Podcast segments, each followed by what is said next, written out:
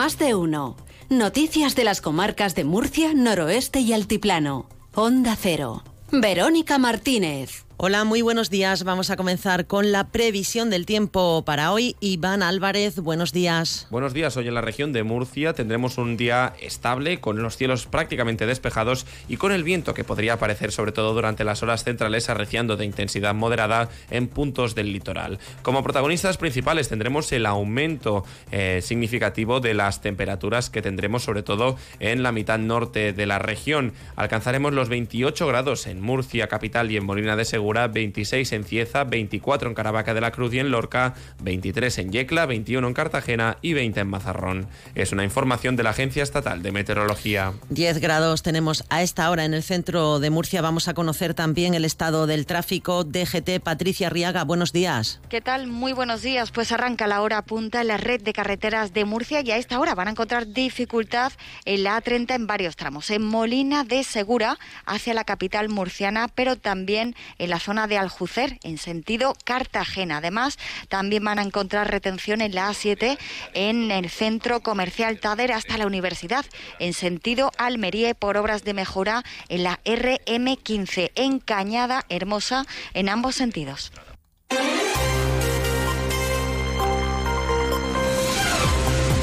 Son las 8 de la mañana y 21 minutos. Descienden los procedimientos judiciales por delitos contra la seguridad vial casi un 15%, un descenso que el fiscal superior Díaz Manzanera relaciona con la bajada de controles de alcoholemia y porque también disminuye el número de personas que conduce tras consumir alcohol. En la mayor parte, de forma proporcional, indudablemente, ha sido porque se han, eh, eh, se han producido o bien menos controles de alcoholemia o que los controles de alcoholemia se han sido siendo numerosos, pero los resultados que se han obtenido ha sido eh, satisfactorio en cuanto a que los ciudadanos pues, eh, eh, beben menos de lo que, de lo que sería de, lo, que, lo que no debería de ser. Díaz Manzanera ha explicado que en 2023 se incoaron 4.600 diligencias por alcoholemia y por conducir sin carnet en vigor, lo que significa un descenso del 14,5% con respecto a 2022. Más cosas, la Guardia Civil ha desarrollado una investigación para esclarecer la muerte de dos perros por atropello de un vehículo que ha culminado con la instrucción de diligencias a dos vecinos de Bullas como presuntos autores de sendos delitos de abandono animal. Los dos animales fallecieron en el accidente y la investigación determinó que los propietarios no habían denunciado denunciado su desaparición, como exige la actual ley de bienestar animal, según nos ha contado un portavoz de la Guardia Civil. La investigación se inició cuando la Guardia Civil fue alertada de un siniestro vial ocurrido en la carretera RM15, término municipal de Bullas, por el atropello de dos perros que resultaron muertos después de irrumpir en la calzada y ser arrollados frontalmente por un vehículo. El SEPRONA, a través de la lectura de microchip, averiguó la identidad de sus dueños, que fueron localizados. De esta forma averiguaron que no había denunciado su pérdida. La actuación policial culminó con dos personas investigadas como presuntas autoras de sendos delitos de abandono animal. En tribunales, el juicio a los tres acusados por delitos contra los trabajadores, prostitución y corrupción de menores en dos locales de Lorquí se desarrolla entre este martes y el jueves en la Audiencia Provincial de Murcia. Los hechos se remontan a enero de 2015, cuando agentes de la Unidad Central de Redes de Inmigración realizaron una inspección en el local de uno de los acusados, donde encontraron a este y a dos camareras. Una de ellas realizaba también labores de alterne sin estar dada de alta en la seguridad social y cobrando un porcentaje de las copas que tomaba los clientes. En la misma situación se encontraban los músicos que sin dar de alta y sin contrato cobraban 50 euros por 11 horas de trabajo. En inspecciones posteriores se descubrieron delitos similares. Todos estos trabajadores eran extranjeros o estaban en situación irregular. Comienza además este martes también en la audiencia provincial el juicio para el acusado de explotar laboralmente y prostituir a una mujer de nacionalidad colombiana tras engañarla y hacerle creer que iba a ser contratada de camarera en un club. Para el acusado que ahora tiene 33 años, la Fiscalía pide 10 años de prisión por un delito de trata de seres humanos y prostitución. También tenemos que destacar que los agricultores llevarán a cabo un reparto de sus productos en Murcia en el transcurso de las movilizaciones de mañana miércoles, según avanzaba el secretario general de Asaja, Alfonso Galvez, tras una reunión que las tres organizaciones agrarias mantenían ayer con el presidente de la comunidad, López Miras. Galvez ha explicado que durante esta jornada se concentrará el itinerario de movilizaciones. Concretará lo que se ha confirmado ya es que a las 11 habrá una concentración a las puertas de la delegación del Gobierno y posteriormente un reparto de productos del campo.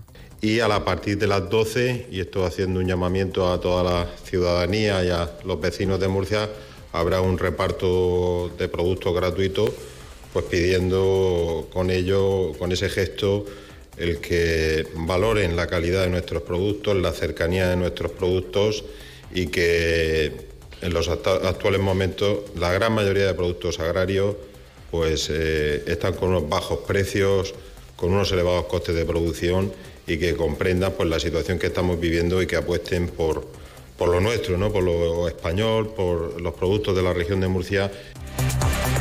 Ha comenzado a operar este lunes la concesionaria Interbus en los trayectos de Lorca, Murcia y de Caravaca de la Cruz Murcia. La Consejería de Fomento ha explicado que para garantizar la correcta transición en el cambio de operador, tanto horarios como rutas serán las mismas que hasta ahora, por lo que los usuarios no verán alterado el servicio, según ha explicado el consejero José Manuel Pancorbo. Para la Consejería de Fomento es una prioridad la seguridad de los viajeros y a partir del día de hoy comienza a operar la concesionaria Interbus en los trayectos de Lorca, Murcia y Caravaca, Murcia. Los horarios y rutas serán las mismas que hasta ahora, por lo que los usuarios no verán alterado el servicio. Además, desde la empresa, en la ruta de Caravaca, se nos propone la posibilidad de implantar servicio a la demanda, ya que es previsible que haya poca masa crítica de viajeros y se daría lugar a un servicio que se adapte a las necesidades de los usuarios. Desde Fomento lo estudiaremos tal y como se está realizando con Rural Bus en el noroeste. Por otra parte, la consejera de Política Social, Conchita Ruiz, ha destacado la apuesta de la comunidad en la mejora de la calidad de vida de las personas con enfermedades raras y de sus familias, financiando terapias rehabilitadoras y servicios para el fomento de su autonomía personal. Declaraciones de Conchita Ruiz durante su visita ayer a una de las terapias especializadas que se desarrolla en el Centro Multidisciplinar Pilar Bernal, que la entidad de Genes dirige aquí en Murcia. Mostrar nuestro compromiso desde el Gobierno regional de la importancia que es apoyar a las personas con enfermedades raras, a sus familias, para recibir terapias y servicios que favorezcan su autonomía personal. Por un lado, un apoyo fundamental al movimiento asociativo a través de una financiación que recibe FEDER, que es la federación que aglutina todas las asociaciones de familias que atienden a personas con enfermedades raras, de 120.000 euros. Luego, aparte, la Asociación de Genes, por esa importante labor que realiza en la atención temprana, más de 400.000 euros. También queremos destacar hoy que el taller del juguete de Caritas cumple tres años como lanzadera para acceder al mundo laboral. En la actualidad son 16 mujeres las que están empleadas gracias a esta iniciativa. Allí se preparan los juguetes que llegan para un nuevo uso por parte de los menores de las familias con escasos recursos. Proceden los juguetes de donaciones de particulares y empresas que acuden a Caritas buscando colaborar. Nos lo ha contado la concejala de Bienestar Social, Pilar Torres. Detectar desde los servicios sociales una situación de vulnerabilidad y coordinarlo con programas de empleo como pone en marcha Caritas y desde la concejalía del propio ayuntamiento, para nosotros es fundamental para que no se cronifiquen estas situaciones. Y sepan que el Ayuntamiento de Murcia y la Real Academia de Bellas Artes Santa María de la Risaca estrechan lazos con la celebración de una magna exposición en homenaje a los pintores murcianos del siglo XX. El alcalde José Ballesta y el director de la entidad han firmado un convenio para el fomento y promoción de la actividad cultural en Murcia y que rubrica la adopción de medidas que contribuyan a la mejora y dignificación de sus espacios, según el alcalde Ballesta. Pues se va a producir una magna exposición de artistas, pintores, escultores del siglo XX en tres localizaciones históricas de este municipio simultáneamente, el Palacio del Almudí, en este edificio de la Glorieta y en la Sala de Caballerizas, de manera simultánea, vamos a juntar lo mejor del siglo XX, ya digo, en todos los ramos de, las Bellas Artes, de la mano de eh, la Academia de Bellas Artes.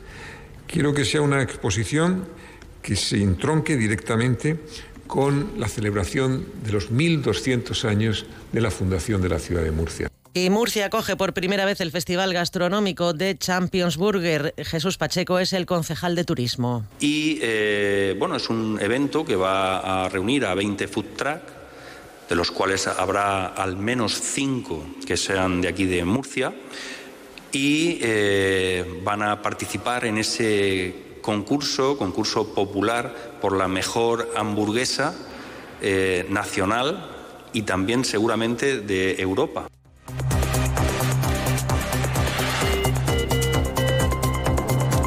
Pues hasta aquí este tiempo de noticias, pero continúa más de uno en Onda Cero con Carlos Alsina. Buenos días.